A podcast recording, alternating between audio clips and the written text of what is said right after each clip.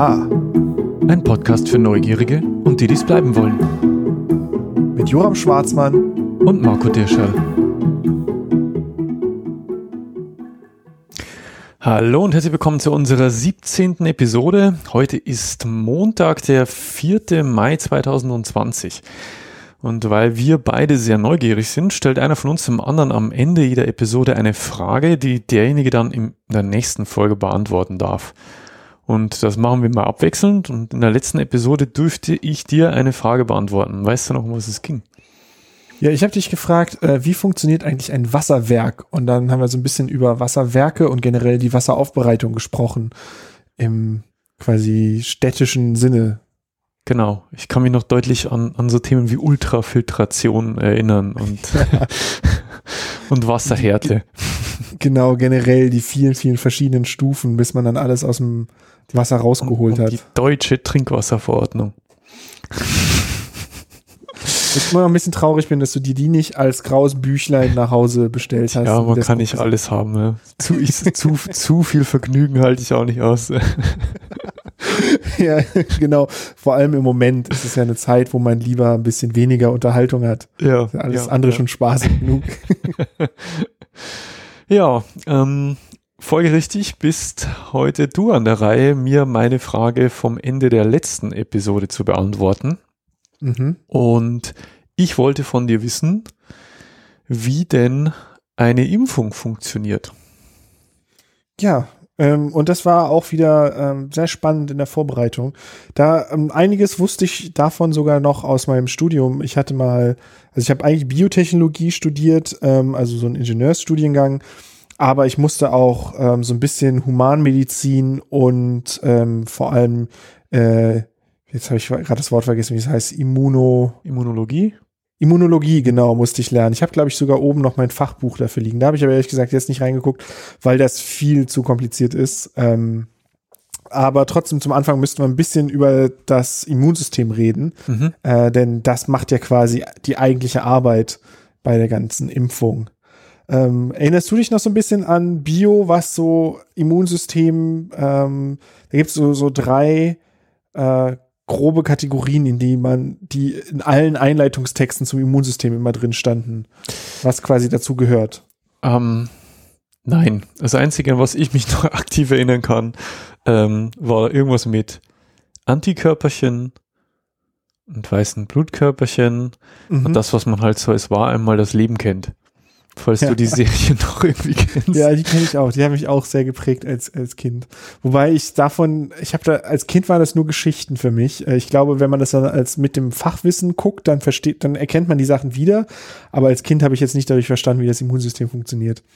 Ähm, aber so äh, üblicherweise teilt man das Immunsystem auf in die physikalischen Barrieren. Das ist sowas wie eben Haut oder Härchen, ähm, die dafür sorgen, dass halt Krankheitserreger erstmal äh, abgehalten, aufgefangen werden und gar nicht erst in den Körper reinkommen. Dann gibt es das angeborene Immunsystem oder auch das unspezifische Immunsystem. Das sind sozusagen die Sachen, die von Tag eins funktionieren. Ähm, das sind sowas wie zum Beispiel diese Fresszellen, von denen man manchmal schon gehört hat. Das heißt also Zellen, die einfach nur erkennen, das gehört zum Körper und das gehört nicht zum Körper und alles, was nicht zum Körper gehört, das greifen die an, fressen es auf, zerstören es, immobilisieren das. Ähm, da gibt es einige Zellen dafür. Und dann gibt es das erworbene Immunsystem oder das spezifische, erlernte Immunsystem. Das ist eben das, äh, worauf es ankommt, auch bei der Impfung. Das ist das, wo ein Erreger zuerst erkannt wird und dann reagiert der Körper spezifisch darauf, produziert spezifische Stoffe, um äh, diesen Erreger abzufangen oder den zu bekämpfen. Und das ist eben erworben. Das haben wir nicht von Geburt an. Das, das lernen wir passiv über das Leben hinweg, beziehungsweise unser- Immunsystem sehr aktiv, aber passiv in dem Sinne, Sinne dass wir das ja meistens nicht so richtig mitbekommen. Ähm, außer wenn wir halt krank werden, aber das Immunsystem macht ja schon häufig Dinge, bevor wir überhaupt richtig dolle Symptome haben, ähm, passiert ja schon ganz viel. Und deswegen dachte ich zum Anfang laufen wir einmal ganz, ganz schnell dadurch. Da habe ich auch ähm, dazu ein paar Links äh, in, die, in die Quellen gepackt, ähm, zu Videos, die das ganz gut be, ähm, erklären. Vor allem, kurz gesagt, ist ja so ein, so ein ähm, relativ bekannter Channel, ich glaube, der größte deutsche YouTube-Channel oder sowas. Ähm, der, die machen so Erklärvideos, so animierte Erklärvideos und die haben ein sehr gutes Video gemacht zum Thema Immunsystem, wo sie auch zeigen, wie komplex das eigentlich ist und dampfen das so ein bisschen ein auf die Grundlagen. Zu Wasserwerken hatten sie keine. Aber ich kenne den Channel, ja. Ist mittlerweile, muss ich echt sagen, dass ich bei der Recherche jetzt häufig auf YouTube ende und mir dort ähm, Erklärvideos angucke. Man muss natürlich immer so ein bisschen aufpassen. Es gibt halt auch immer sehr viel Unfug. Ähm, aber wenn man sich an so ein paar von den großen Channel hält, dann, dann passt das schon. Ähm, also was jetzt passiert, wenn im Immunsystem ist, wenn wir, wenn jetzt irgendein Erreger die Barrieren durchbrochen hat, die Haut zum Beispiel, wenn wir jetzt ne, uns verletzt haben und wir haben eine offene Wunde und da kommen jetzt Bakterien rein, dann ähm, gibt zuerst die unspezifische Immunantwort und die versucht, diese Bakterien in Schach zu halten.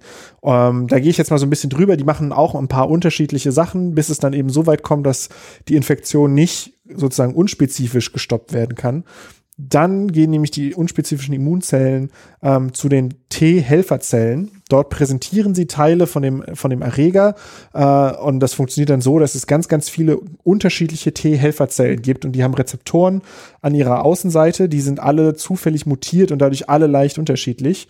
Und dann gehen sie so lange lang, bis einer von diesen Rezeptoren passend ist zu dem Teil von dem Erreger. Äh, und das ist halt eine rein zufällige Geschichte. Also die T-Helferzellen kennen nicht vorher schon alle Erreger, sondern ähm, das ist halt so eine evolutionäre An Anpassung, die ich ganz schlau finde, dass die halt einfach, dass es wirklich Millionen von diesen Zellen gibt, die alle leicht, äh, ganz leicht modifizierte ähm, Rezeptoren haben, die dann eben diese Erreger erkennen. Wenn sie dann einen finden, der passt, dann gehen die äh, T-Zellen zu den B-Zellen oder B-Lymphozyten und ähm, die äh, können dann Antikörper produzieren. Und das sind dann eben die Teile, die ähm, im Kampf gegen den Erreger am meisten helfen. Diese Antikörper, das sind so Y-förmige Moleküle, die haben oben zwei spezifische Andockstellen, die dann an den Erreger ranpassen und die dann nur an den Erreger ranpassen. Ähm, das ist ganz wichtig bei den, der Spezifizität von diesen Antikörpern, dass die halt nicht auch auch an Körperzellen passen oder so, sondern da gibt es dann eben Me Mechanismen im Körper, die darauf achten, dass in diesem ganzen Präsentationsprozess und diesem ganzen Suche nach dem passenden Antikörper einer gefunden wird, der wirklich spezifisch ist. Und ähm, die verkleben dann einerseits die Erreger, zum Beispiel die Bakterien, indem die an den ran haften und das sind relativ große Moleküle und auf diesem ähm, mikroskopischen Maßstab ist es halt so, als, als würde man so schwere Steine an die Bakterien ranbinden. Das hindert die in ihrer Bewegung, das hindert die in ihrem Stoffwechsel und zusätzlich markiert es die halt auch. Das, die sind dann quasi wie mit so, so Leuchtfähnchen markiert und dann wissen dann halt die anderen Immunsystemzellen, ähm, da sind jetzt Ziele, die wir auffressen müssen. Weil ansonsten gibt es Bakterien, die sind sehr gut darin, sich sozusagen zu verstecken vor dem Immunsystem und dann ja, können sie halt gar nicht angegriffen werden. Mhm. Und die Antikörper äh, markieren die quasi mit, mit, ja, im Prinzip wie mit, mit Neonfarbe, so dass die angegriffen werden können. Graffiti. Und so kommt, dann, kommt es dann zur Immunantwort und zu den Antikörpern. Ähm, und wenn es soweit ist, dass es Antikörper gibt, dann werden die meisten Infektionen auch sehr effektiv damit ähm, bekämpft. Äh, wenn dann die Infektion vorbei ist, dann ähm, sterben die meisten beteiligten Immunzellen. Aber ähm, die, jetzt muss ich gucken, dass es die richtigen Zellen sind. Ähm, die B-Zellen, genau, die, die B-Helferzellen können sich nämlich auch zu Gedächtniszellen äh, weiterentwickeln. Also das heißt, ein Teil von denen ähm, teilt sich ganz doll und macht einen Haufen von diesen Antikörpern für den aktiven Kampf. Und ein anderer Teil ähm, spezifiziert sich zu Gedächtniszellen. Das heißt, die werden bewahrt. Das ist sozusagen eben das Immungedächtnis, ähm, dass der Körper weiß, wenn das nächste Mal ein Erreger kommt, dann müssen wir nicht einen neuen Antikörper finden, sondern wir haben schon einen Katalog, ähm, die können wir ganz schnell aktivieren. Dann teilen die sich wieder ganz schnell und produzieren wieder ganz neue Antikörper. Und ein paar Antikörper bleiben im Blut zurück. Ähm, und die können wir dann auch messen. Das heißt, es bleibt immer eine geringe, geringe Konzentration zurück, die, ähm, woran man dann den Impfstatus zum Beispiel äh, ablesen kann. Und diese, äh, ähm, diese Gedächtniszellen, das sind quasi die Reservisten unseres Körpers. Also die, ja, die Reservisten und so ein bisschen die, ähm, wie sagt man, nicht äh, die Bibliothekare oder die, die, mhm. die das halt das, das Wissen bewahren. Die bewahren das molekulare Wissen Das Archiv. über Antikörper. Genau, Archivare wäre das richtige Wort, genau. Und dieser ganze Prozess passiert halt jedes Mal, wenn wir eine Infektion haben mit, äh, mit Viren, mit Bakterien oder auch mit Parasiten. Also das sind so die typischen äh, Auslöser von Infektionskrankheiten. Ähm, das Ganze dauert halt immer, also alleine das Wandern von diesen T-Zellen zum ähm, zu den B-Zellen, es passiert dann im Lymphsystem. Ähm, das dauert ne, zum Beispiel einen Tag, bis die überhaupt da sind. Und dann kann man sich das vorstellen, wenn man so so, so an seine Erkrankung erinnert, so ein Tag, da kann es einem schon ganz schön rapide schlechter gehen. Ähm, und für viele Krankheiten ist das schon halt relativ viel Zeit. So ein Bakterium, die meisten vervielfachen sich alle 20 Minuten, verdoppeln die sich. Das heißt also, ähm, wenn alleine bis diese ganze Immunantwort stattgefunden hat, drei, vier Tage vergehen, kann schon ganz schön viel Schaden angerichtet sein im Körper. Und das sind dann halt so Krankheiten, wo man richtig dolle krank wird, ähm, bis man dann überhaupt erst diesen Immunschutz hat. Äh, und deswegen ähm, gibt es eben Impfung. Und da kommen wir jetzt eigentlich zum Hauptthema. Ähm, denn beim Impfen warten wir quasi nicht darauf, dass wir eine natürliche Infektion kriegen und dann krank werden und dann äh, komplett die Krankheit durchlaufen, bis dann unser Immunsystem äh, hoffentlich die Oberhand gewinnt und Antikörper produziert, sondern wir geben gezielt ähm, Bestandteile der Erreger in den Körper und triggern damit die Immunantwort, ohne aber die Krankheit auszulösen. Wir trennen also Immunsystemaktivität von Krankheit für den Körper. Ähm, und das Ergebnis ist dann, dass wir trotzdem am Ende Antikörper äh, haben. Wir haben Gedächtniszellen. Wir haben also quasi ein, ein scharf geschaltetes Immunsystem für diesen Erreger, haben aber nicht die Krankheit, die von diesem Erreger üblicherweise ausgelöst wird. Und was, was man ja quasi möchte, ist ja, ähm, wie soll ich sagen, also man, natürlich könnte man jetzt sagen, naja, dann, dann ist man halt mal krank und dann einmal und nie wieder. Aber manche Krankheiten oder deren Verlauf ja, oder deren Auswirkungen will man halt nicht haben. Siehe Ja. aktuelles Beispiel. Ja. Genau. Und, und was man halt will, ist, ist ein kontrollierter und am besten asymptomatischer Verlauf, der halt dann einfach Antikörper bildet. Ne? So habe ich das Genau. immer verstanden. Und selbst wenn es Krankheiten gibt, die der Großteil der Leute gut übersteht, gibt es halt immer Fälle von Menschen, die die halt nicht gut überstehen.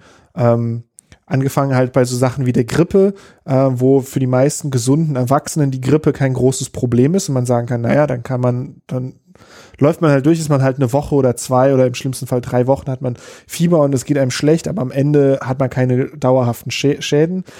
Aber dann gibt es eben lauter Leute, die ähm, geschwächt sind aus verschiedenen Gründen. Seien es, weil es sehr junge Kinder sind, alte Menschen, immunsupprimierte Leute, Leute, die andere Erkrankungen haben und ohnehin Probleme mit ihrem Immunsystem haben. Und das sind dann die Todesfälle, die wir jedes Jahr sehen von der, von der Grippe.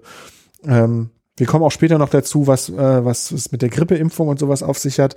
Aber das heißt, selbst wenn man eine Krankheit normalerweise überstehen kann, gibt es einen großen Anteil an Leuten, die das nicht können. Mhm. Oder wo das Risiko besteht, dass sie entweder schwere Schäden haben langfristig oder sterben. Und genau dafür möchte man eben eine Impfung haben. Und wenn man jetzt ähm, auswählt, was man den Leuten, was man den Leuten äh, quasi gibt, womit man sie impft, äh, unterscheidet man im Prinzip in drei Arten von Impfstoffen. Da gibt es einerseits den Lebendimpfstoff, den Totimpfstoff und den Toxoid-Impfstoff. Mhm. Und die Namen sagen schon so ein bisschen immer, äh, worum es da geht. Ähm, aber ich fand es ganz interessant. Also beim Lebendimpfstoff, da äh, kannst du dir sicher vorstellen, ne? Das sind lebende Erreger. Bakterien oder Ja. Erreger. Ja. Ähm, aber man gibt jetzt natürlich nicht die schädlichen Erreger, sondern man nimmt Erreger, die ähm, sich noch teilen können, die noch leben, aber die nicht mehr die Krankheit auslösen können. Äh, ganz häufig ist das so bei, bei Viren oder auch bei Bakterien, dass die ähm, Auslöser für die Krankheit auf Genen kodiert sind, ähm, die relativ überschaubar sind. Das heißt, es gibt manchmal sogar nur ein oder zwei Gene, die dann, deren Genprodukte dann eben die Krankheit auslösen. Mhm. Ähm, manchmal sind es vielleicht ein bisschen mehr, aber es ist überschaubar. Das heißt, wenn man jetzt diese Erreger im Labor vervielfältigt und mutiert, was ganz natürlich halt passiert, ähm, und dann immer wieder selektiert, dann kann man eben welche finden, die an, komplett aussehen wie die schädlichen Erreger, aber die Krankheit nicht mehr auslösen können. Ich habe da eine kurze Zwischenfrage. Ähm, ich weiß jetzt nicht, ob das jetzt in dieses, in dieses Gebiet fällt, aber was heißt denn Krankheit auslösen? Also, also ich habe meine, meiner Vorstellung nach ist ja, machen diese Erreger ja irgendwas kaputt. Ja. Ähm, und, und das wiederum führt zu Symptomatiken, das, die man dann halt allgemein als Krankheitsverlauf ähm, bezeichnet. Ja, und jeder Erreger attackiert halt irgendwas anderes Wichtiges, wie zum Beispiel ähm, die aktuelle, ähm, der aktuell grassierende äh, Virus, der dich tötet ja nicht der Virus per se, dich tötet äh, am Ende vielleicht eine Lungenentzündung. Und deswegen ist ja dieses die Krankheit TM, ja, ähm, ja. Das, das, das ist ja nichts, was es gibt. Ja. Also es ist ja nur, es sind ja nur die Symptome dessen, dass quasi die, der Virus einfach Dinge im Körper kaputt macht. Ja, also bei, bei Viren ist meistens der Effekt, dass die ein gewisses Gewebe befallen, häufig halt zum Beispiel das Lungengewebe. Ähm, und dann der, im Lebenszyklus des Virus funktioniert es ja so, dass der sich an eine Zelle andockt, seine äh, Erbinformationen in die Zelle schickt. Die Zelle produziert dann ganz, ganz viele von Viren und am Ende stirbt die Zelle und äh, lässt die Viren frei.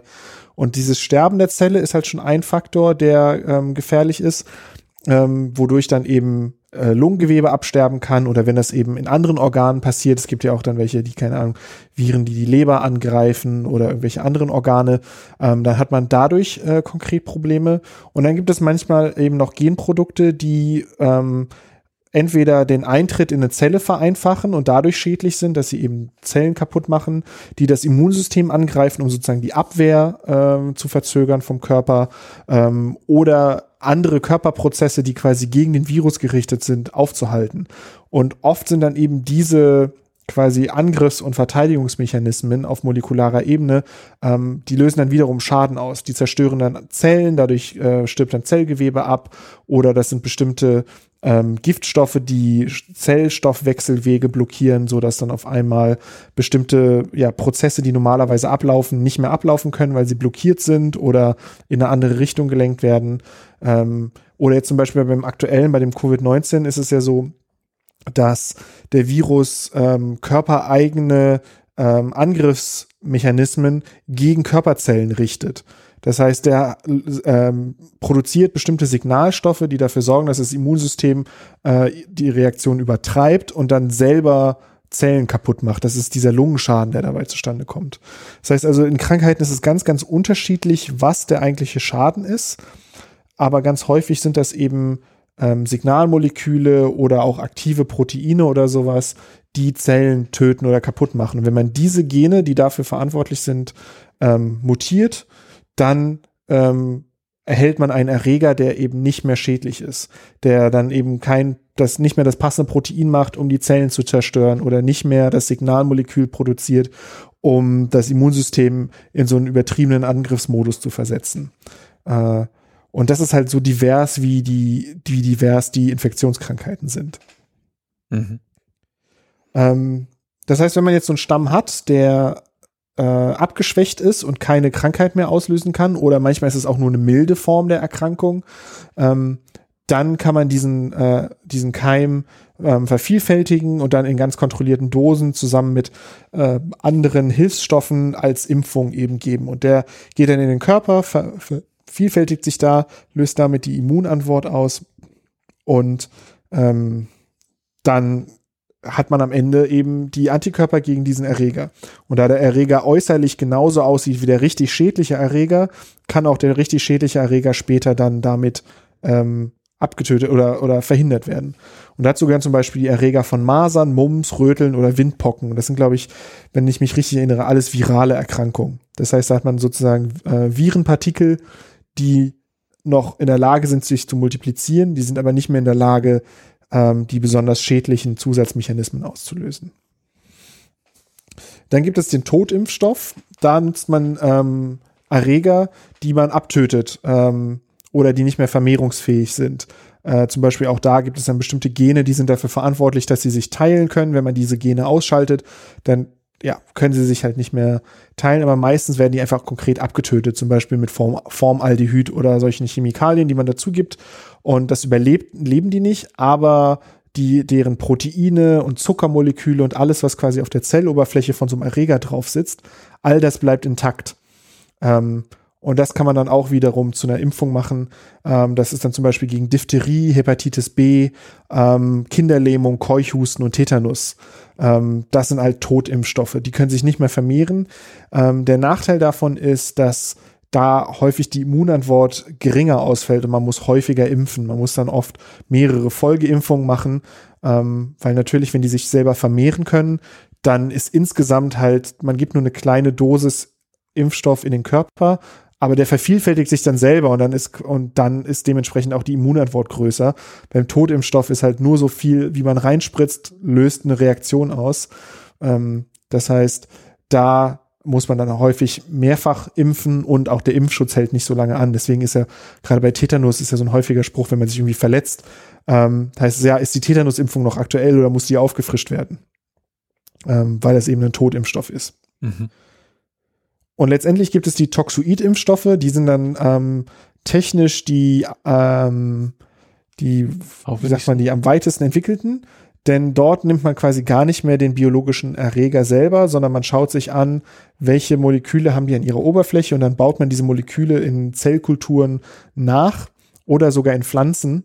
Ähm, und isoliert die und gibt dann halt nur dieses Protein. Da gibt es zum Beispiel, ähm, das ist noch nicht fertig, aber es gibt äh, Versuche, bestimmte AIDS-Proteine, die auf dem HI-Virus sind, ähm, diese Proteine äh, in Pflanzen zu produzieren, aus den Pflanzen dann zu extrahieren und das als Impfstoff zu verwenden.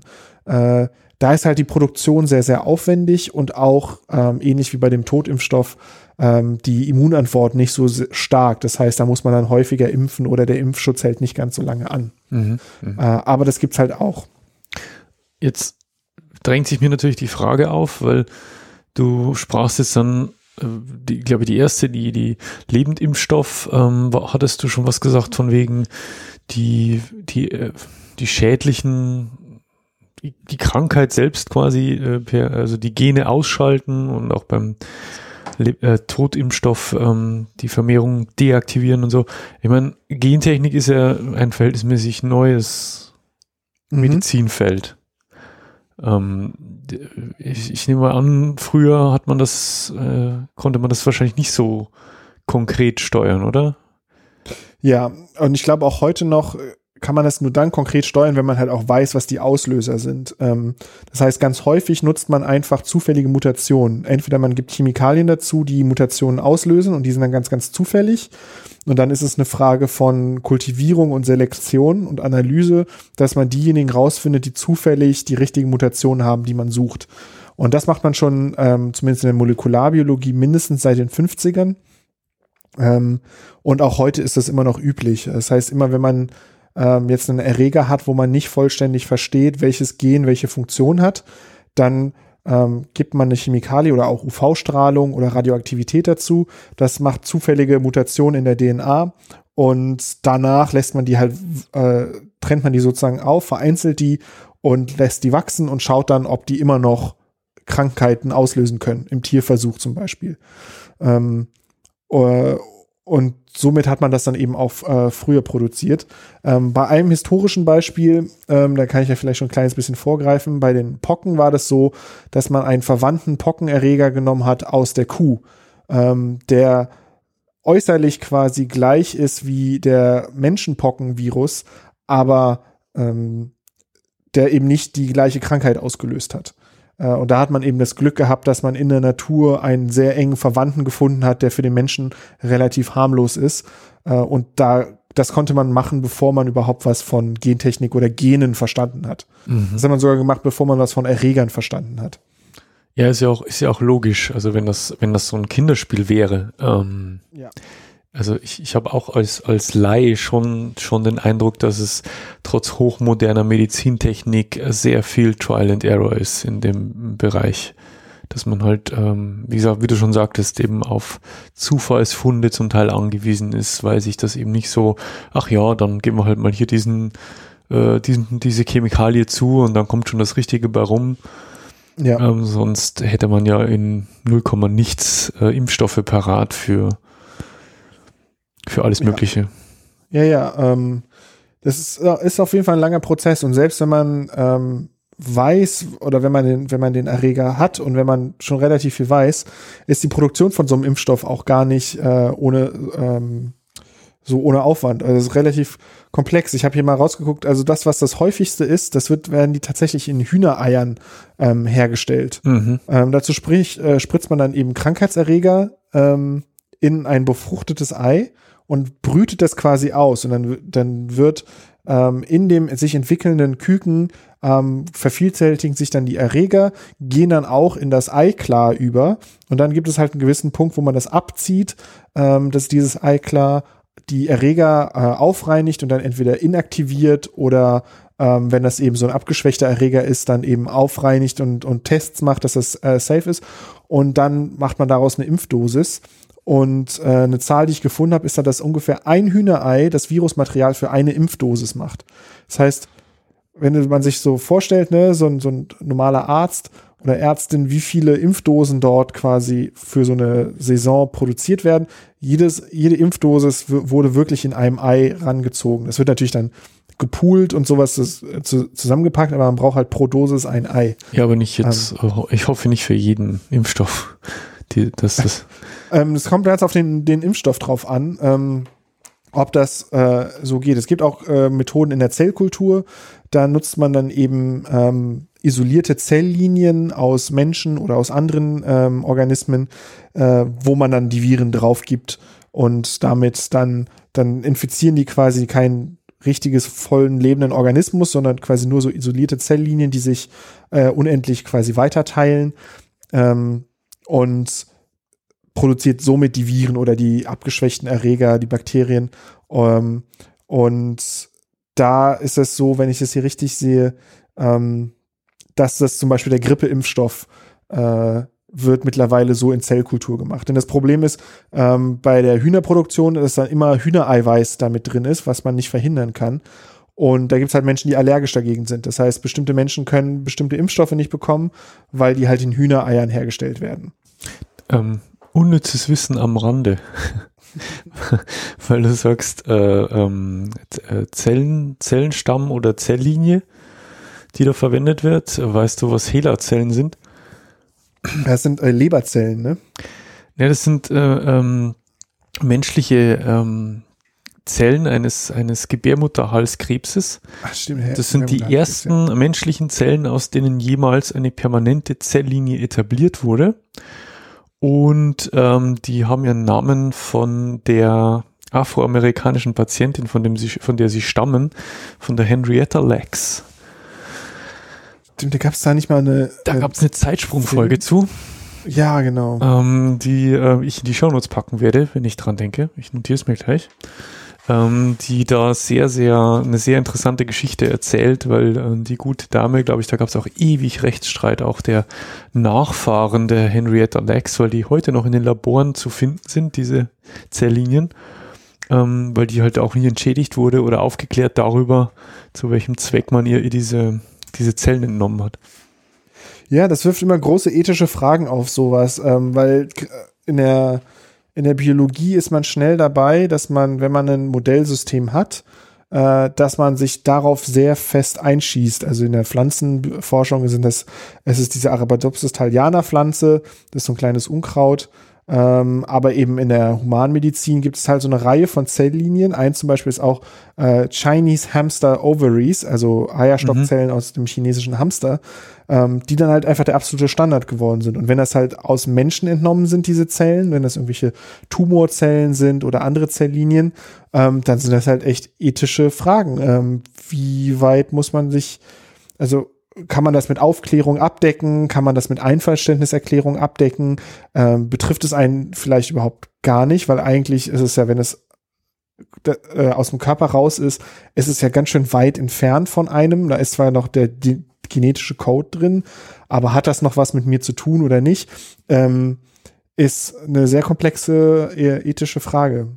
Und das ist halt viele von diesen Zelllinien, ähm, entstammen ja aus Zeiten, bevor bestimmte ethische Regularien äh, in Kraft getreten sind. Das ist halt diese, diese Hehler-Linie ist ja schon ewig in, in Benutzung, aber auch ganz viele zum Beispiel embryonale Stammzelllinien sind, ähm, dürfen zumindest in Deutschland nur verwendet werden, wenn die bevor einem bestimmten Stichtag entnommen worden sind, äh, ab dem ein neues Gesetz zum Schutz von embryonalen Stammzellen in Kraft getreten ist. Mhm. Das heißt, es wird weiter mit embryonalen Stammzellen geforscht, aber sie dürfen halt nicht mehr neu entnommen werden. Es dürfen nur noch alte Zelllinien weiterverwendet werden. Ähm, und auch das sind halt so ethische Fragen, die, die halt nicht einfach zu beantworten sind, wo ich auch selber keine gute Stellung zu habe. So, ähm, ich bin, deswegen bin ich froh, dass ich in meiner Arbeit immer nur mit Pflanzen gearbeitet habe, wo das sehr viel weniger kritisch ist, wobei es auch da ethische Sachen gibt, wenn es darum geht, Pflanzen aus ihren Habitaten zu entfernen und woanders Forschung zu machen. Jetzt irgendwie aus äh, südamerikanischen abgelegenen Regionen irgendwelche mhm. Pflanzen, die Medikamente produzieren äh, oder Vorstufen davon, dort zu entnehmen und dann in Deutschland ähm, zu einem Medikament zu entwickeln und das weltweit für Profit zu vermarkten, ist halt auch ethisch bedenklich. Ja. Aber auf einem ganz anderen Level als eben so eine medizinischen Sachen. Ja. Das war übrigens 1951 hat man, hat mir das äh, entnommen und äh, daraus diese unsterbliche Zelllinie äh, geschaffen. Das ist die äh, Zeitsprung-Episode äh, 227, die unsterbliche Henrietta Lacks. Und ähm, so ein bisschen passt es auch jetzt noch dazu, dass die letzte Produktionsmethode, ähm, die es dann gibt, ist nämlich eben die Gentechnik. Ähm, da kann man dann anstatt den Virus oder das Bakterium auf so eine Zellkultur oder auf so ein Hühnerei loszulassen, wo die sich selbstständig ver vermehren, kann man eben, wenn man weiß, welches, welche ähm, Zellproteine oder Zuckermoleküle oder was auch immer quasi der Rezeptor ist, wenn man das kennt, dann kann man das einfach direkt produzieren und das wird dann in Bakterien, Hefepilzen oder eben ähm, auch experimentell zum Beispiel in Tabakpflanzen gemacht. Dass man dort gezielt nur die Bestandteile produziert, die man eben braucht für den Impfstoff und ähm, das dann aufreinigt und so. Äh, das heißt also mittlerweile hat man schon äh, sehr viel komplexere Systeme, aber häufig ist es halt so, dass wenn man nur begrenztes Wissen hat über die exakte Funktionsweise, dass dann sozusagen eine, so eine Standardmethode wie dieses Hühnerei ähm, schneller und einfacher ist. Und häufig geht es ja bei der Impfstoffentwicklung auch um einen gewissen Zeitfaktor. Also jetzt nicht nur bei so einer globalen Pandemie, aber generell ist halt einfach jedes Jahr, wo eine Infektionskrankheit ähm, nicht vermieden wird, obwohl man es technisch irgendwann könnte, äh, kostet halt einfach Menschenleben. Ja, aber das stellt mich als, als Veganer natürlich auch wieder vor ein Dilemma. Ja. Wenn du sagst, so gut, ähm, ich würde wahrscheinlich im Zweifelsfall nicht auf einen Impfstoff verzichten, der mir das Leben rettet, ja. nur weil er in, in einem Ei herangezüchtet wurde. Ja, aber es aber wirklich, das ähm, muss mir ja nicht gefallen. Ja, ja. Ähm, ja, das ist halt wirklich so, dass man, dass es da immer gerade im Medizinbereich Punkte gibt, wo man sich entscheiden muss, wie viel der eigenen Weltanschauung möchte man jetzt in so eine medizinische Behandlung mit reinnehmen, weil ich glaube, es gibt halt, ja, das führt jetzt zu weit, jetzt auch noch darüber zu sprechen, ne? irgendwelche Tierversuche für Medikamentenforschung, zählt das mit rein in das Medikament? Ist das ethisch vertretbar, das zu nehmen oder nicht? Das machen wir in einer anderen Folge, wenn es um Ethik geht oder so. Ja, genau. ähm, also jetzt wissen wir so ein bisschen, wie das ganze System funktioniert und so ähm, und wie die produziert werden. Und jetzt ist halt die Frage, warum brauchen wir zum Beispiel jedes Jahr eine neue Grippeimpfung? Warum können wir nicht einmal impfen und dann hat sich das? Weil ne, Gedächtniszellen und so, das sollte doch funktionieren. Ich nehme an, dass es mutiert. Genau, der Impfstoff, äh, der, der Virus, also es gibt eine Reihe von Grippeviren ähm, und die mutieren ziemlich schnell und es ist halt eine diverse Gruppe, die halt ähnliche Grippe auslösen können. Ähm, das heißt, dass der Prozess funktioniert so, dass die äh, WHO jedes Jahr in Zusammenarbeit eben mit äh, Forscherinnen und Forschern ähm, sozusagen eine Projektion macht, welcher Virusstamm oder welche fünf Virenstämme werden im nächsten Jahr die dominanten Virenstämme sein, die uns die Grippe bringen werden. Mhm. Und dann werden gegen diese äh, Virenstämme eben Impfstoffe entwickelt. Und das ist halt immer so ein kleines Glücksspiel zwischen ähm, guter Vorhersage der Mutationsrate von diesen Viren und ob das dann tatsächlich funktioniert. Es ist gut, dass wir aufgrund der aktuellen Situation wahrscheinlich niemandem erklären müssen, was wer oder was die WHO ist. Ja.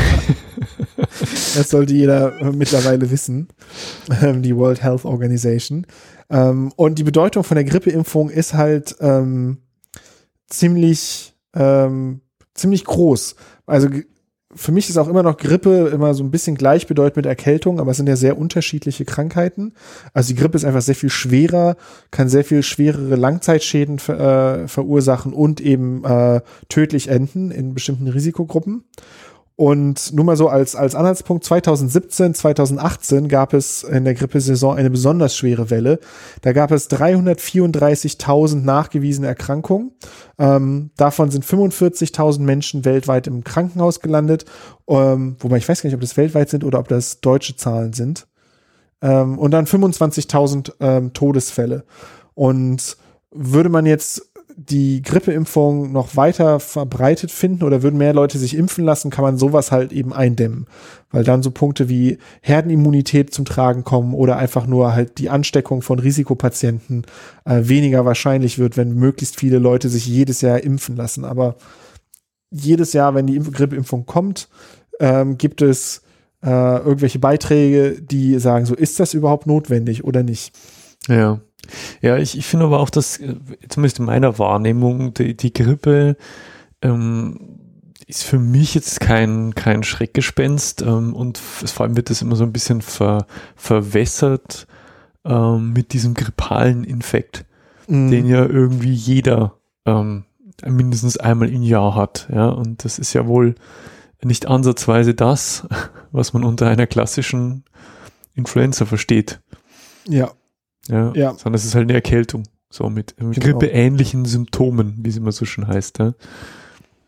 ja, und ich weiß gar nicht, ob ich mal eine richtige Grippe hatte. Ich weiß, ich hatte mal ein Jahr, es kann sogar dieses 2017, 2018 gewesen sein, ähm, wo ich auch wirklich drei Wochen lang komplett ausgenockt war, wo ich ähm, extrem geschwächt war, lange Fieber hatte und ähm, ja einfach zu nichts in der Lage war. Und da war ich so wie jetzt ein gesunder erwachsener Mann und ähm, das hat mich ganz schön umgehauen. Deswegen gehe ich davon aus, dass es eine Grippe war. Ich habe halt keinen richtigen Test gemacht. Ich musste zum Glück nicht ins Krankenhaus oder so. Konnte das zu Hause auskurieren. Aber es ist halt schon was anderes als irgendwie vier Tage schnupfen und danach ein bisschen äh, verstopfte Nase haben für ein paar Tage. Ja, ja. Ähm, generell sind Impfungen halt wirklich ähm, effektiv, man muss man muss man so sagen. Äh, ich habe hier noch so ein anderes Beispiel gefunden. Ähm, also es gibt, gibt ja häufig so die die Aussage oder bei bei Impfskeptikern hört man so Sachen wie ähm, naja, es ist doch viel besser für den Körper, wenn er durch die richtige Krankheit durchgeht, dann kriegt er den, dann kriegt er einen richtigen Impfschutz, also eine richtige Immunität dagegen, die ist viel besser als das, was man von der Impfung kriegt, zum Beispiel bei den Masern oder so. Ähm, tatsächlich ist es aber so, dass es Fälle gibt, wo Menschen mehrfach an Masern erkrankt sind oder mehrfach an Tetanus erkrankt sind. Das heißt also, eine, die Krankheit löst nicht immer äh, einen, äh, Immun, eine Immunantwort aus, die für einen dauerhaften Schutz sorgt. Ähm, das kann man zum Beispiel sich damit erklären, dass eben der Körper äh, geschwächt ist durch die Erkrankung und dadurch eben auch das Immunsystem äh, nicht die Ressourcen hat, um einen richtig effektiven Langzeitimmunschutz aufzubauen und dann kann man mehrfach krank werden. Ähm, und da gibt es ein Beispiel vom Robert Koch Institut, die schrei äh, schreiben halt, wenn man sich eine hypothetische Schule vorstellt, wo es einen Masernausbruch gibt.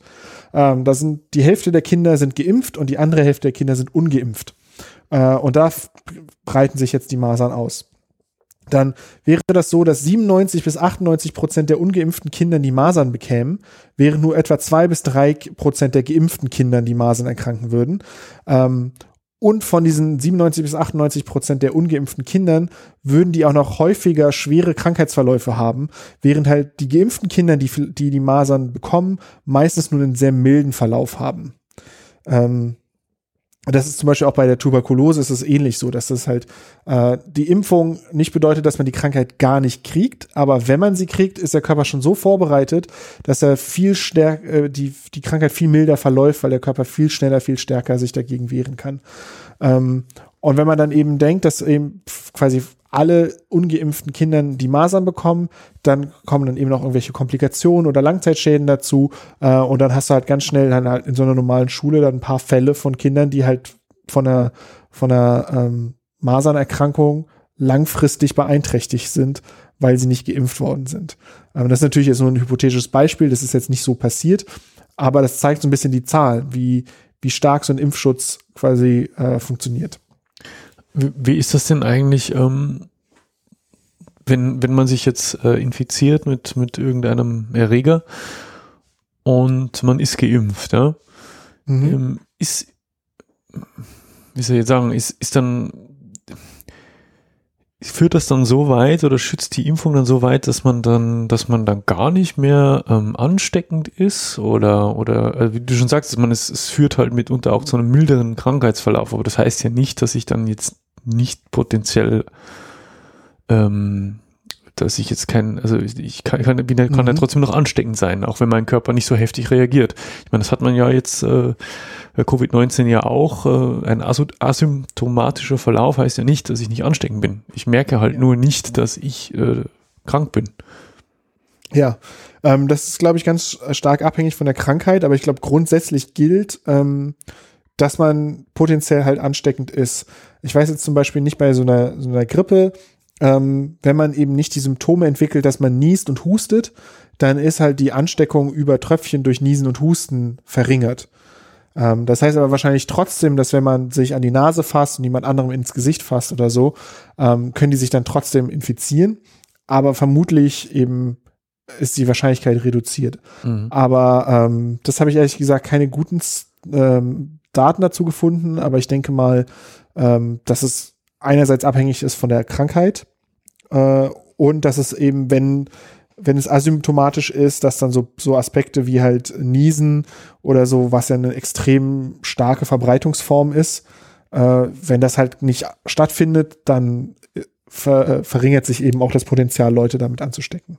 Aber grundsätzlich, glaube ich, kann man ja festhalten, dass es eine gute Sache ist. Ne? Ja.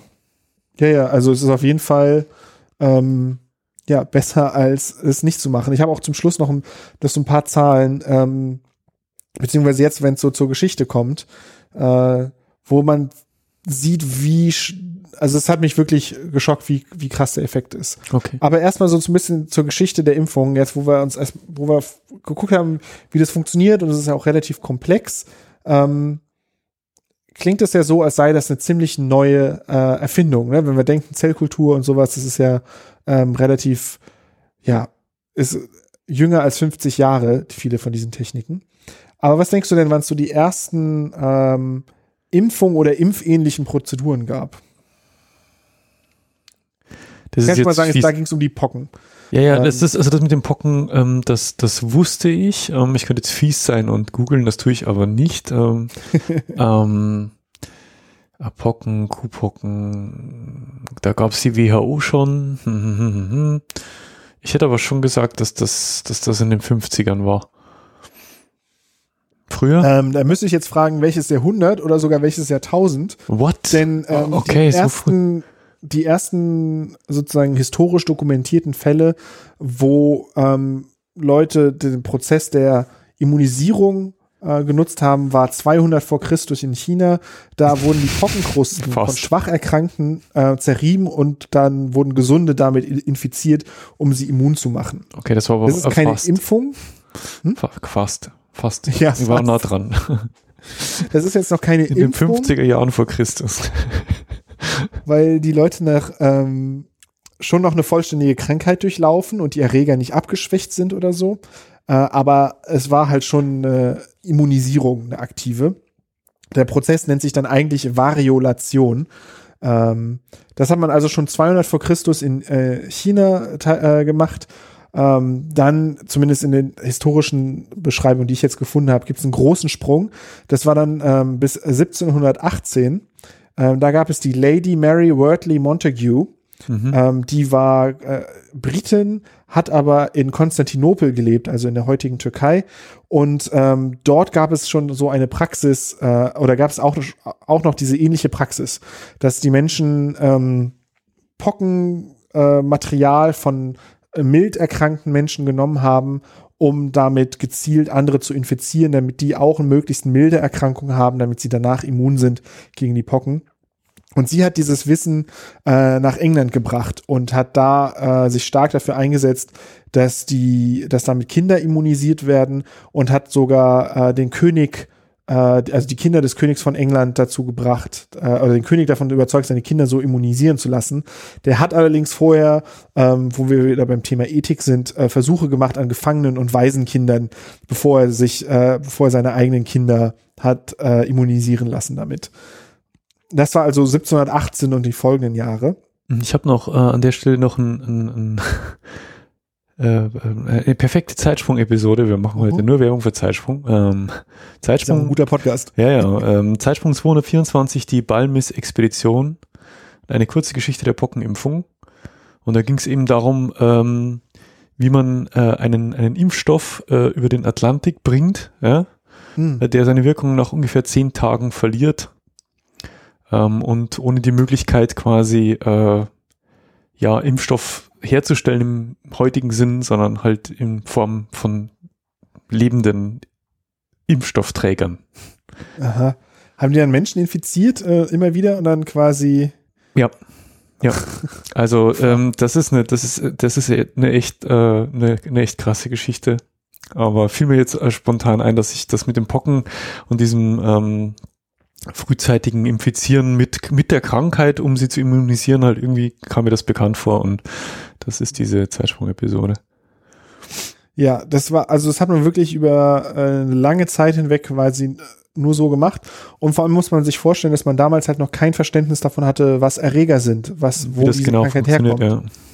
Man hat halt diese, diese Pockenkrusten von der Haut genommen und die anderen gegeben hat, hat halt gemerkt, dass das die Krankheit überträgt. Nein, das schon ist so widerlich. Wusste aber hat kein Konzept davon, was da, was dahinter steht.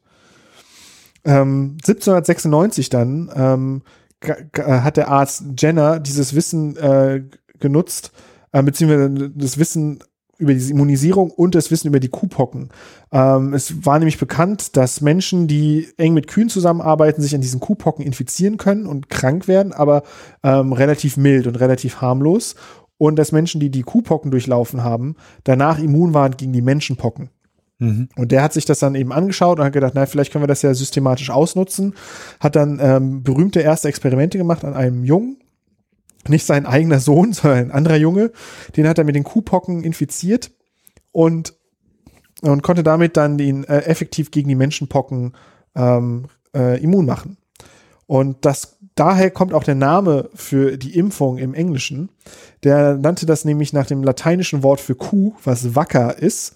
Ähm, und daher kommt das Wort Vaccination oder auch im Deutschen Vakzination, was man heute kaum noch benutzt. Mhm. Aber es kommt von der Kuh, weil er Kuhpocken genommen hat um, ähm, um die Immunität gegen Menschenpocken zu erreichen. Und da das halt ein abgeschwächter Erreger ist, der aus einer natürlichen Quelle kommt, ähm, ist das halt wirklich eine richtige Impfung im Vergleich zu dem Prozess vorher, äh, wo man eben, man hat einen abgeschwächten Erreger genommen, um einen schlimmeren Erreger zu verhindern. Mhm. Ja, cool. Oh, und das wurde dann auch ziemlich schnell ähm, wahrgenommen und 1810 wurde dann schon die Pockenvakzination zur Pflicht, äh, zumindest glaube ich in England. Äh, und das war immer noch eine ganze Weile, äh, bevor man wusste, was, wie das funktioniert. Dann gab es nämlich Louis Pasteur 1864, der die Keimtheorie formuliert hat, also die Theorie davon, dass es Mikroorganismen gibt oder Viren oder Bakterien, die Krankheiten auslösen. Ähm, und dann kam Robert Koch der, nachdem jetzt dieses, äh, das berühmte Institut benannt ist, der 18, 1876 und 1881 die Erreger von Milzbrand und Tuberkulose nachgewiesen hat. Ähm, und dann auch später einen Impfstoff gegen Milzbrand entwickelt hat. Mhm. Äh, und das setzte so den Startschuss für eine Reihe von staatlichen Impfprogrammen. Da gab es dann äh, in, in England äh, oder über Europa verteilt und, und, auch in Deutschland Impfprogramme gegen die Pocken. Die wurden dann äh, in manchen Ländern zum Ersten Weltkrieg und auch Zweiten Weltkrieg ähm, reduziert. In Deutschland äh, wurden die aber äh, knallhart durchgezogen und da gibt es ein berühmtes äh, Unglück äh, oder ein berüchtigtes Unglück. Ähm, das war der Impfunfall von 1930 in Lübeck. Da gab es einen verunreinigten ähm, Impfstoff der ja schlechte Qualität hatte und da sind dann 77 Kinder dran gestorben. Das war bis heute der schlimmste Impfunfall in Deutschland, ähm, der je aufgetreten ist. Mhm. Ähm, und diese, ja, diese Impfkampagnen gegen die Pocken, die wurden dann halt weitergeführt. Ähm, und das ist ja auch eines der berühmtesten Beispiele für die Effektivität von Impfungen. Denn 1980 konnte man offiziell die Pocken als äh, ausgerottet erklären. Ähm, seit 1975 wird in Deutschland nicht mehr gegen die Pocken äh, geimpft, ähm, weil es äh, äh, pro Million Geimpfter, also eine Million Menschen werden geimpft, davon kommt es dann bei 15 zu schweren Komplikationen und, und zwei Leuten zu Todesfällen. Das sind so Zahlen, die man in den 50ern gemerkt hat, als man eben so massiv geimpft hat. Und das klingt jetzt erstmal ganz schön dramatisch und es ist auch ein guter Grund, warum dann die Impfungen irgendwann eingestellt worden sind, weil es eben, es gab keine Fälle mehr in Deutschland und wenn man sich vorstellt, also damals waren es noch keine 80 Millionen Menschen, aber wenn man sich das auch heute vorstellt, 80 Millionen Leute, die alle irgendwann gegen Pocken geimpft werden, das heißt, da hat man dann ähm, 160 Todesfälle äh, von diesen Menschen ähm, einfach nur durch, durch Statistik und eben noch mehr Komplikationen. Mhm. Äh, und da habe ich mich ge gefragt, so was, ähm, wie schlimm waren denn die Pocken? Ist das denn gerechtfertigt? Und oh mein Gott, ganz schön schlimm. Im 18. Jahrhundert starben weltweit äh, 400.000 Menschen pro Jahr an den Pocken. Ähm, ein Drittel der Menschen, die nicht starben, die die Pocken überlebten, sind erblindet von den Pocken. Ach du Scheiße. Ähm, das heißt, ähm, wirklich jedes Jahr eine unfassbare Anzahl an Toten und äh, schwer Beeinträchtigten durch die Pocken. Ähm, und während dieser Impfkampagne dann von der, von der WHO und in den beteiligten Staaten wurden insgesamt 2,4 Milliarden Impfdosen verteilt. Und jetzt habe ich mal einfach gerechnet, äh, ich glaube, es ist nicht richtig, ich glaube, ähm, diese Impfung, das war eine Mehrfachimpfung, aber ich bin jetzt mal davon ausgegangen, weil dann die Zahl höher ist, ähm, dass eine Impfdosis einem Menschen entspricht dann bedeutet das äh, statistisch sind 4.800 Menschen an der Impfung gestorben und 36.000 Menschen erlitten schwere Komplikationen. Und das ist halt ein Bruchteil von dem, was vorher, und das war über den gesamten Zeitraum dieser Kampagne, mhm, mhm, ähm, das ist halt ein Bruchteil von dem, was pro Jahr gestorben ist durch die Impfung. Und heute stirbt niemand mehr an den Pocken. Ähm, die letzten Todesfälle, die es gab durch die Pocken, das, das waren Fälle in Laboren, ähm, weil eben Leute, die noch an, an den Pocken geforscht haben oder Impfstoffe entwickelt haben, äh, da gab es dann Unfälle, wo Leute daran gestorben sind. Ähm, aber man hat halt sehr dann viel äh, oder man konnte dann sehr effektiv die Pocken eindämmen. Und heute so existieren Pockenviren nur noch in den Laboren der USA und Russlands. Ähm, und wir haben sie halt ausgerottet durch eine massive Impfkampagne. Und das fand ich echt beeindruckend, so als, als äh, um sich das vor Augen zu führen. Hätten wir nicht diese Impfkampagne gemacht, die wohl, ähm, ja, die eben statistisch vielen Menschen das Leben gekostet hat, hätten wir hundertfach äh, mehr Todesfälle jedes Jahr als das, was wir insgesamt durch diese Impfkampagne gehabt haben. Ähm, das fand ich ganz schön beeindruckend.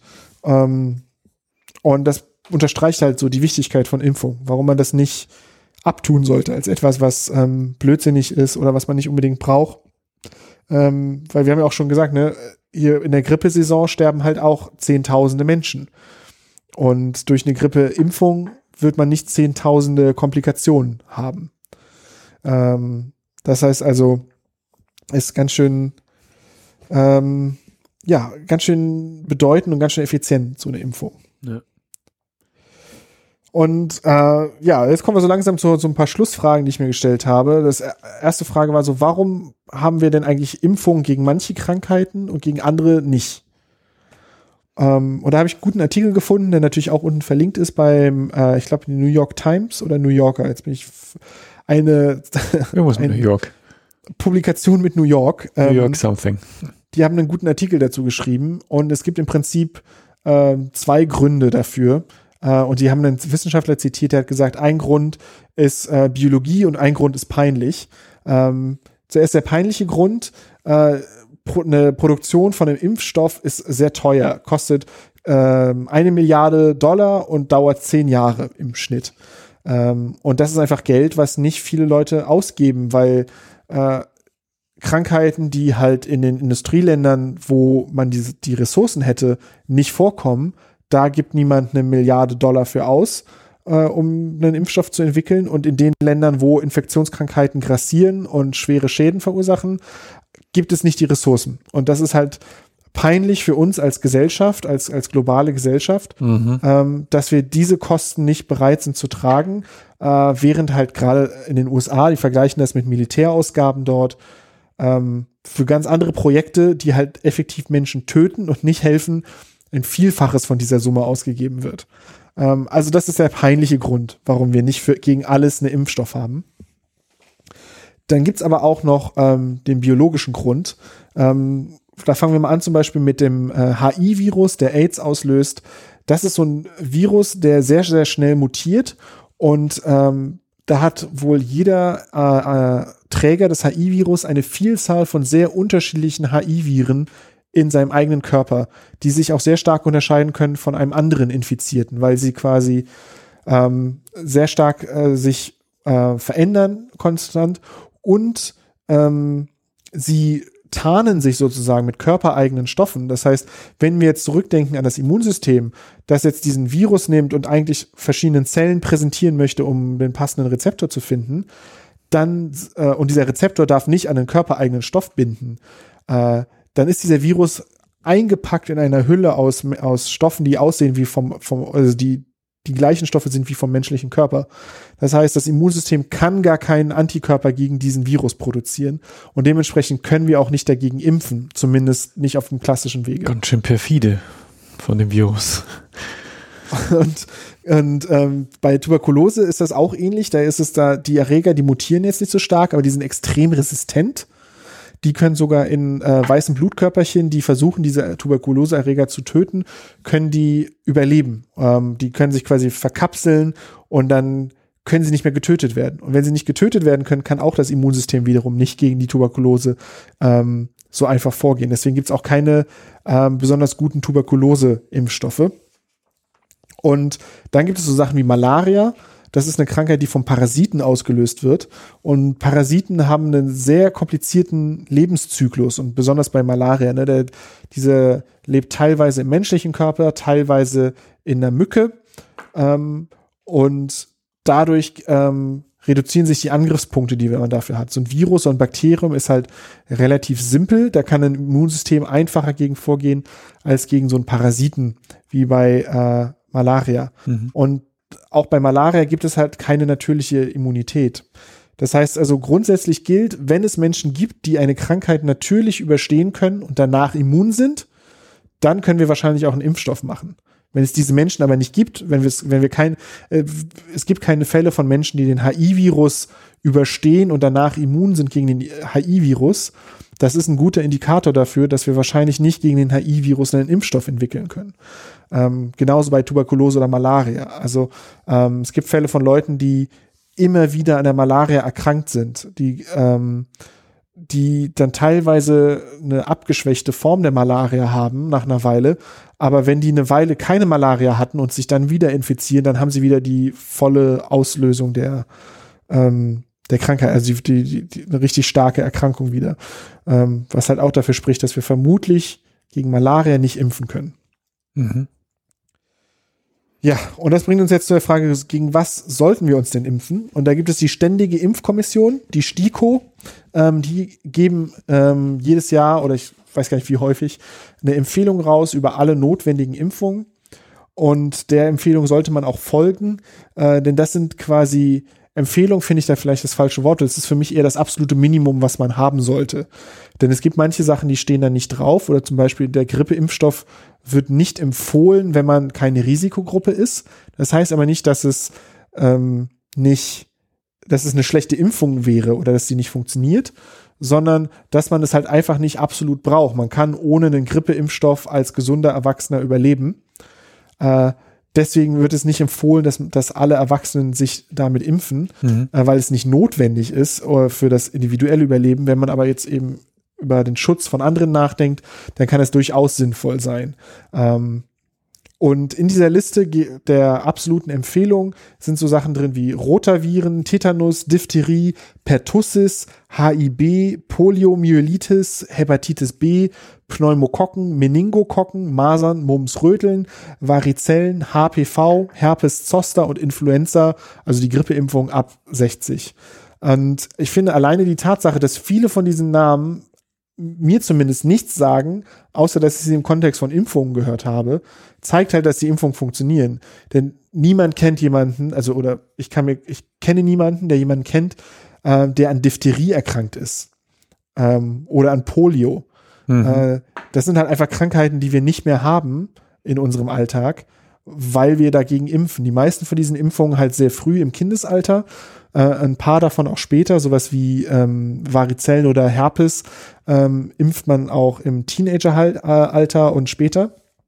Aber das meiste halt als, als Kleinkind. Und ja, ich finde das ganz beruhigend, dass diese Krankheiten nur noch in diesen Impflisten existieren, weil wir sie halt, weil wir sie halt so stark unter Kontrolle haben, ähm, weil wir eben so effektiv dagegen impfen. Ja. Das ist ein, ein beruhigender Gedanke. Ja. Ja, aber äh, äh, trotz allem ähm, zeigt uns die Natur ja ähm, immer wieder aufs Neue ihren Einfallsreichtum. ja. Ähm, so dass sich äh, die Forscher, äh, Forscher äh, und Forscherinnen auf, auf diesem Planeten äh, nicht einfach auf ihrer faulen Haut ausruhen können und sagen, tja, das, das haben wir jetzt durchgespielt, das Thema Impfung sondern ja. ja ich sage mal, die, die, die, Natur, die, Natur, findet immer wieder eindrucksvolle Wege, dem Menschen zu zeigen, ähm, was wir sie können. Und dann gibt es halt leider noch so Sachen wie halt Impfskeptiker, ne? Die dann gerade so was wie beim im, im Masern-Fall, die Masern sind im Bereich, dass man sie ausrotten könnte.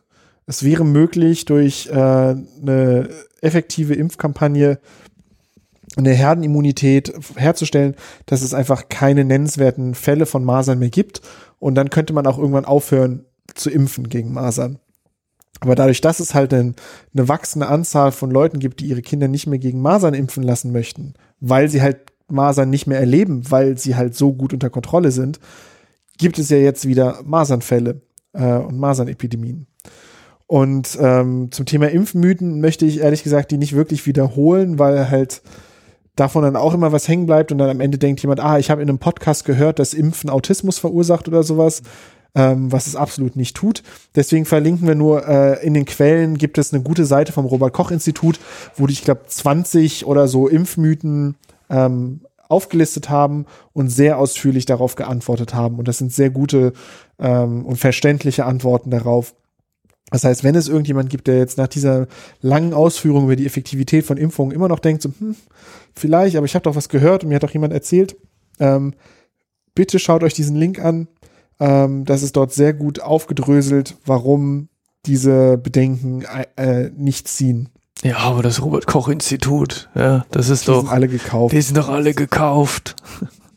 Die WHO wird von China finanziert.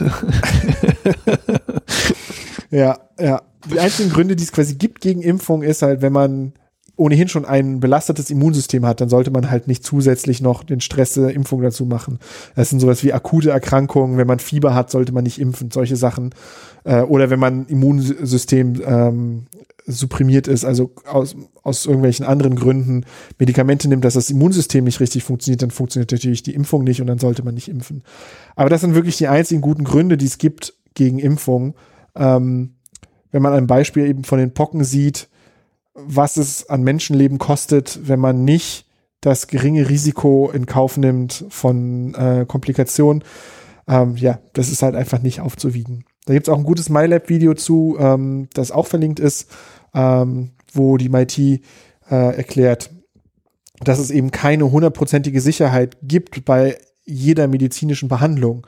Und ausgerechnet bei den Impfungen hängt man sich so daran auf, dass es halt bei einem von 100.000 Fällen Probleme gibt oder so. Ähm, weil man sagt, nee, das muss doch, es muss doch hundertprozentige Sicherheit geben. Ja. Da gibt es etliche Beispiele im Alltagsleben, wo wir höheren Risiko vom Schaden ausgesetzt sind, angefangen vom Verkehr bis hin zu allen möglichen anderen.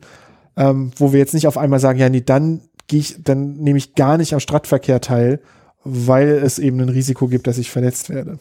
Mein Lieblingsargument der Impfgegner, ähm, neulich habe ich es wieder gelesen, als äh, irgendwo auf Facebook, ich, ich gebe zu, ich schaue da ab und zu noch vorbei, auf Facebook ein Artikel ähm, unserer Lokalzeitung äh, über Äußerungen unseres äh, bayerischen Ministerpräsidenten. Er hat sich quasi für eine Impfpflicht ausgesprochen. Er hat halt gemeint, ja. es, er würde das begrüßen, äh, sofern man einen Impfstoff äh, gegen Covid-19 entwickeln würde, ähm, das äh, verpflichtend zu machen und die Kommentare.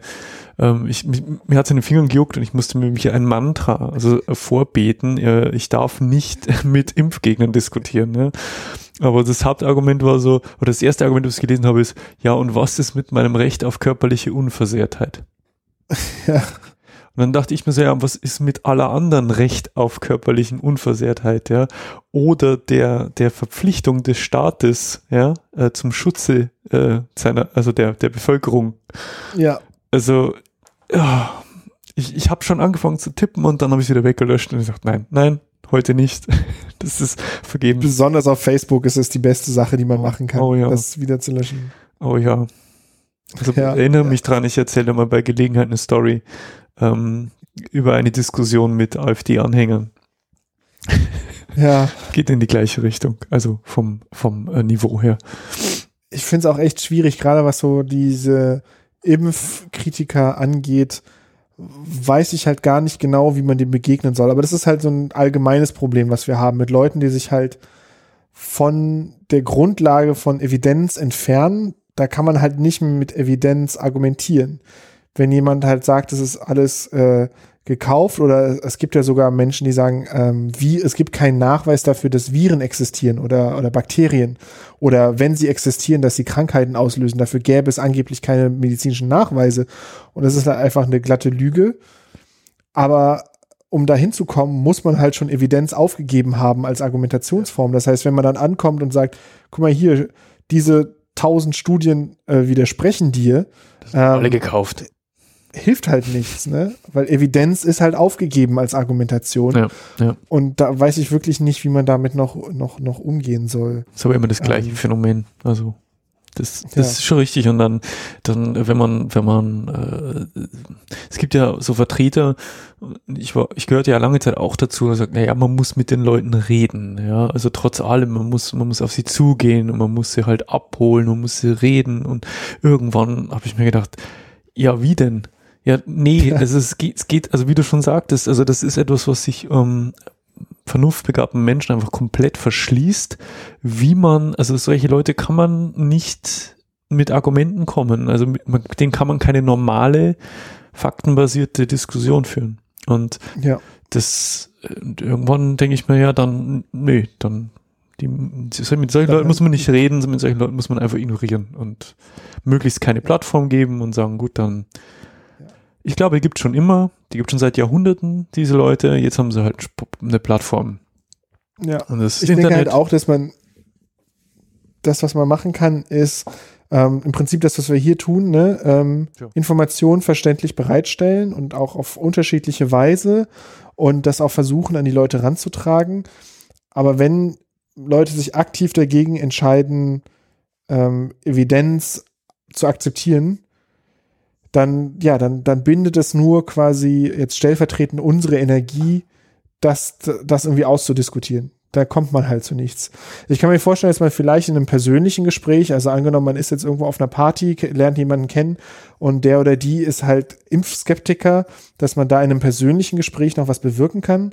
Aber auf Twitter oder Facebook oder im Fernsehen ist es, ist es halt einfach vorbei. Das sind halt, das sind halt keine Räume, wo, wo konstruktiver Diskurs möglich ist. Also ich glaube, ich würde, also würde ich auf einer Party, ja, wo Menschen sind, also normalerweise gehe ich ja nur auf Partys, wo Menschen sind, denen ich äh, näher stehe als ja. ja. Und würde sich da jetzt einer aus meinem Freundeskreis äh, entpuppen als Impfgegner, ich glaube, ich hätte echt Mühe, ähm, die Fassung zu bewahren ja, und, und meinem Entsetzen nicht unverhohlenen Ausdruck zu verleihen. Ja. Und äh, also das, das ja, ich, du, du magst recht haben. Ich glaube, dass es im persönlichen Umfeld immer noch einfacher ist, weil auch das Gesprächsniveau, so Gott will, ein anderes ist. aber ja, ich glaube, das ist halt jetzt wieder so ein, so ein Feld, wo, wo, wo, wo, wo es halt auffällig ähm, ist, mit welcher Ignoranz da manche durchs Leben gehen und ja, gibt andere Bereiche, die wir jetzt heute nicht, ähm, ja. nicht streifen wollen, aber das ist halt, das ist halt auch wieder aktuelle Lage. Ja, das ist halt wieder ja. Zeitgeschehen, dass man halt Leute jetzt auf der Straße sieht, ähm, genauso wie, ja, äh, dieses jetzt, äh, frü also früher, früher, ich wünschte, es wäre früher gewesen, war nicht früher, ist noch gar nicht so lange her, da gab es Klimaleugner, ja, äh, oder Klimawandelleugner und ja. jetzt gibt's halt äh, Corona-Leugner, ja, ja. oder Covid-19-Gegner. Das heißt, äh, what? Ja, wie, ja. wie soll das funktionieren? Ich, ich kann ja nicht, äh, klar kann ich es scheiße finden, aber ich kann ja nicht gegen etwas sein oder, oder die, der, das ist eine Existenz leugnen oder in, in Frage ja. stellen, was, was so, ja.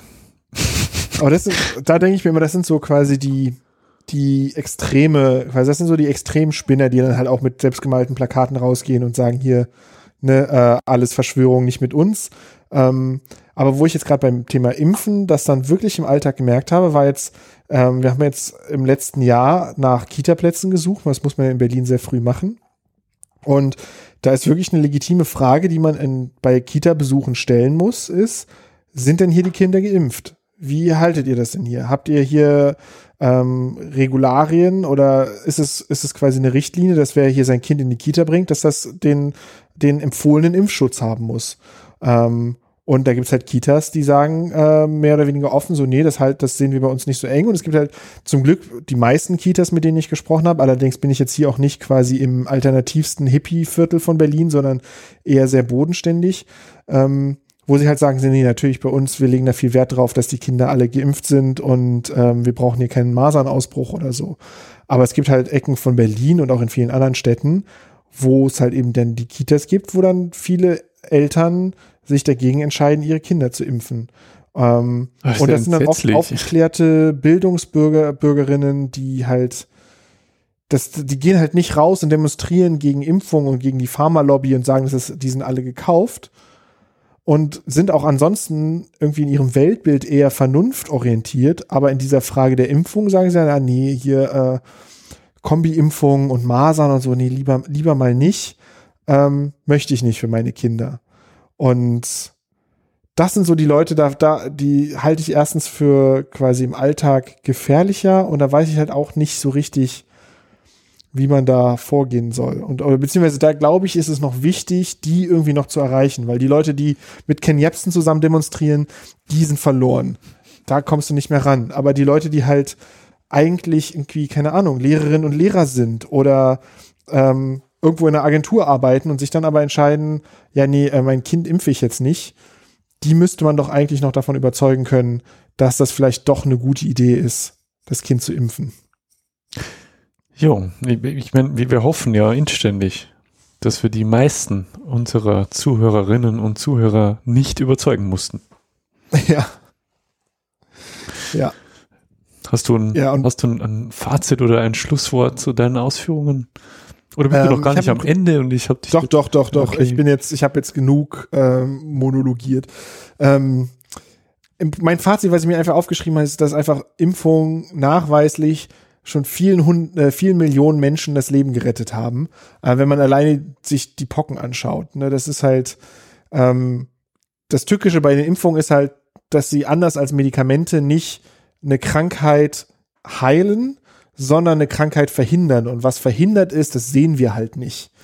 Aber wenn man halt nur ein kleines bisschen was von Statistik versteht und von historischen Datensätzen, dann sieht man einfach, was für Schrecken wir nicht mehr im Alltag haben. Mhm. Ähm, allein auch sowas wie Polioerkrankungen oder so. Ich denke, unsere Eltern können uns noch erzählen, dass sie noch, äh, dass es noch üblich war, dass man Menschen auf der Straße gesehen hat, die halt ähm, deformierte Gliedmaßen hatten von Polioerkrankungen.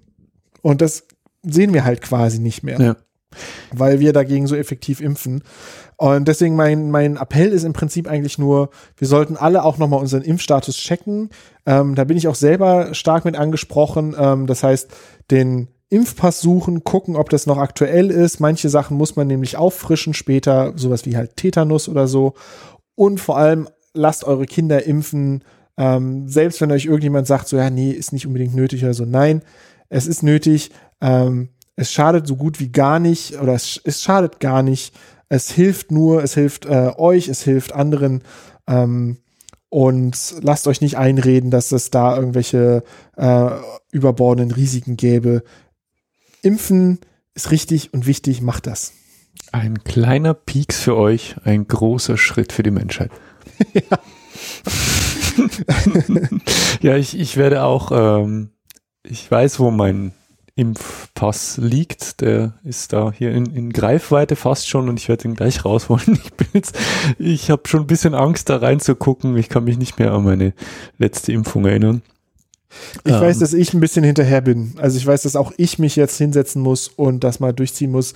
Vielleicht nicht gerade jetzt ähm, zum, zum allgemeinen Arzt gehen, aber wenn sich alles ein bisschen beruhigt hat, ähm, da mal einen Termin machen und sagen, hey, hier ist mein Impfpass, bitte sagen Sie mir, was fehlt und lassen Sie uns das nachholen.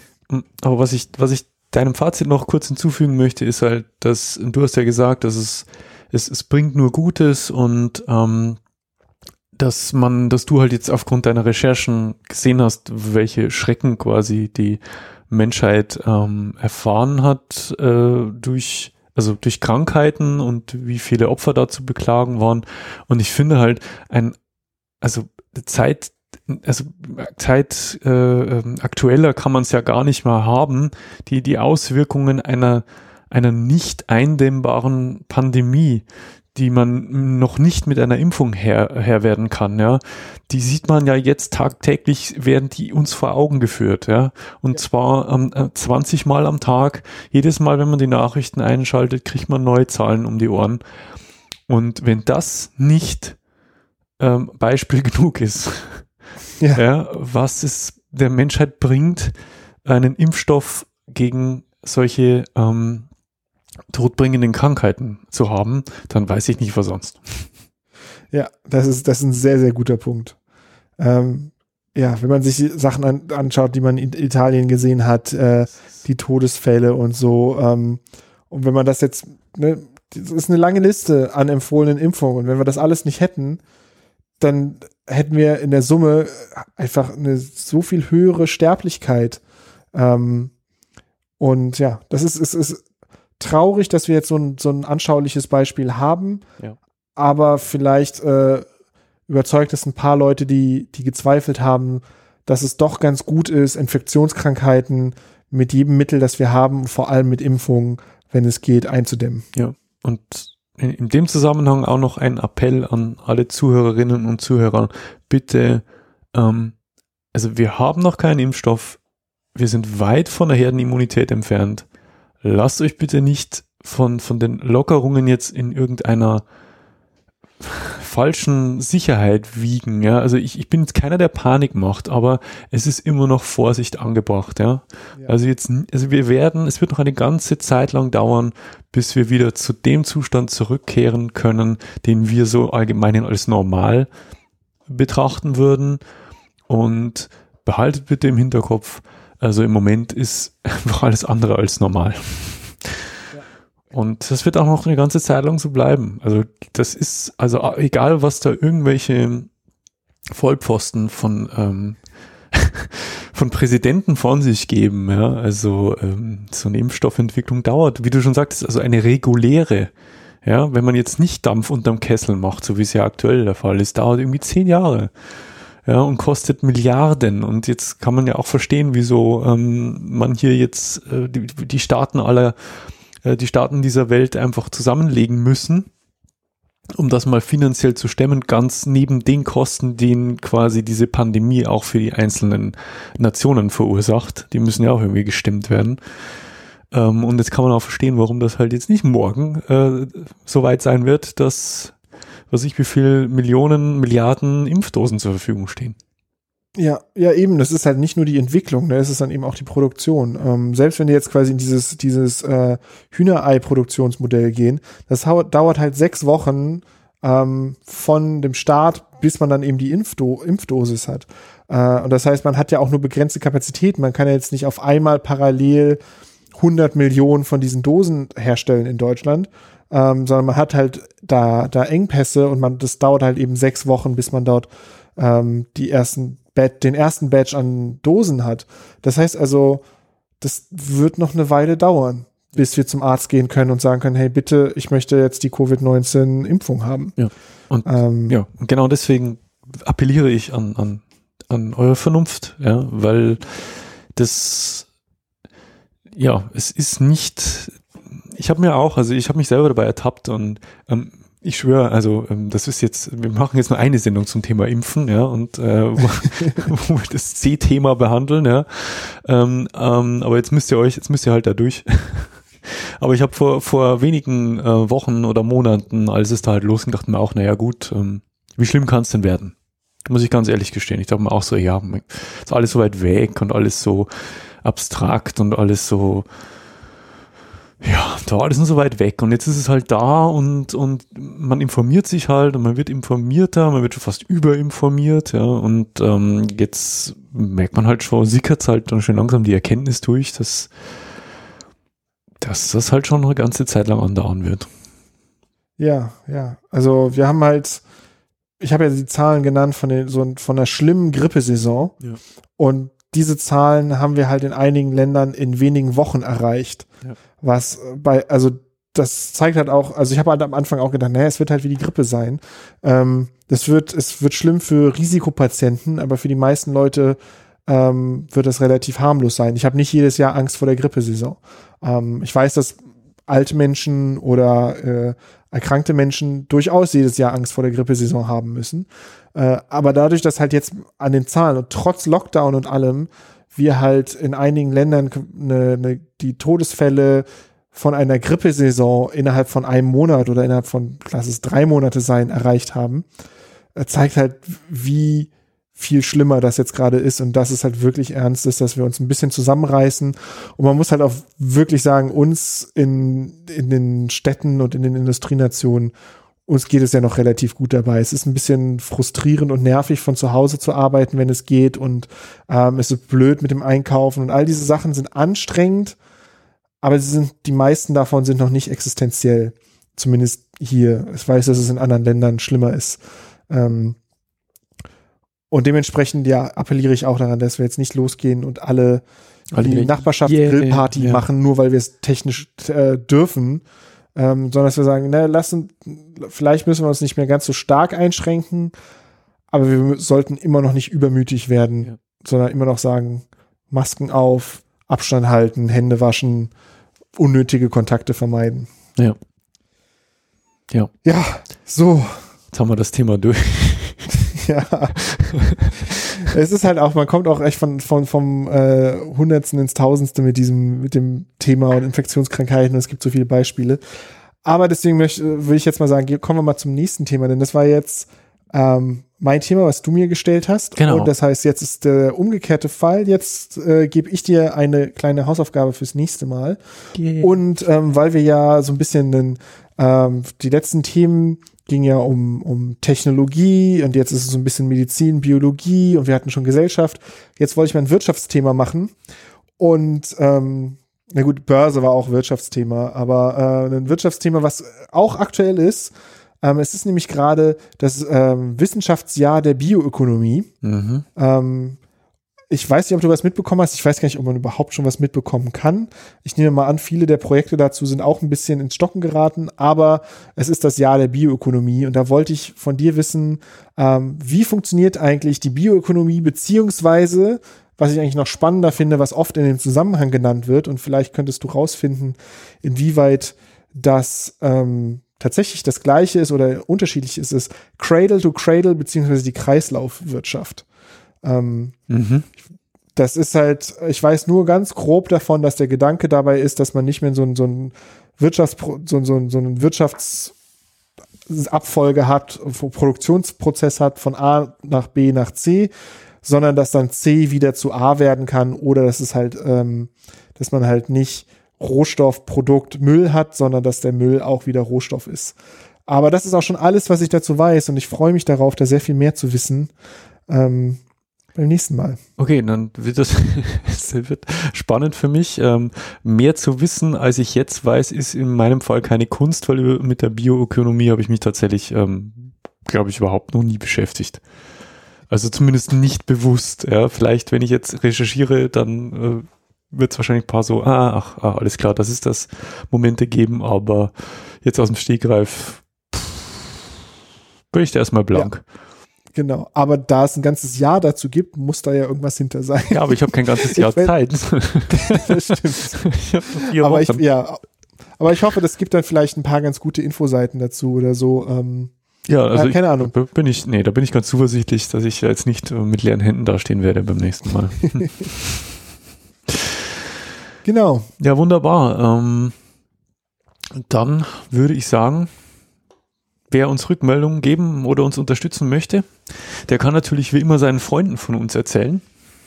Uns auf Twitter, Facebook, YouTube oder Instagram folgen. Diese oder jede andere Episode kommentieren. Uns eine Nachricht schreiben. Uns auf Apple Podcasts oder Panoptikum.io bewerten. Uns bei Flatter unterstützen. Oder uns anderweitig eine Sach- oder Geldspende zukommen lassen. Alle Links und Hinweise dazu findet ihr in den Shownotes dieser und aller anderen Episoden im Podcast Client eures Vertrauens und natürlich auf aha.exclamatio.de. In diesem Sinne, bleibt gesund, genau, passt bleibt uns erhalten, passt bleib, auf euch auf, bleibt neugierig. Bis zum nächsten Mal. Tschüss. Bis dann. Tschüss.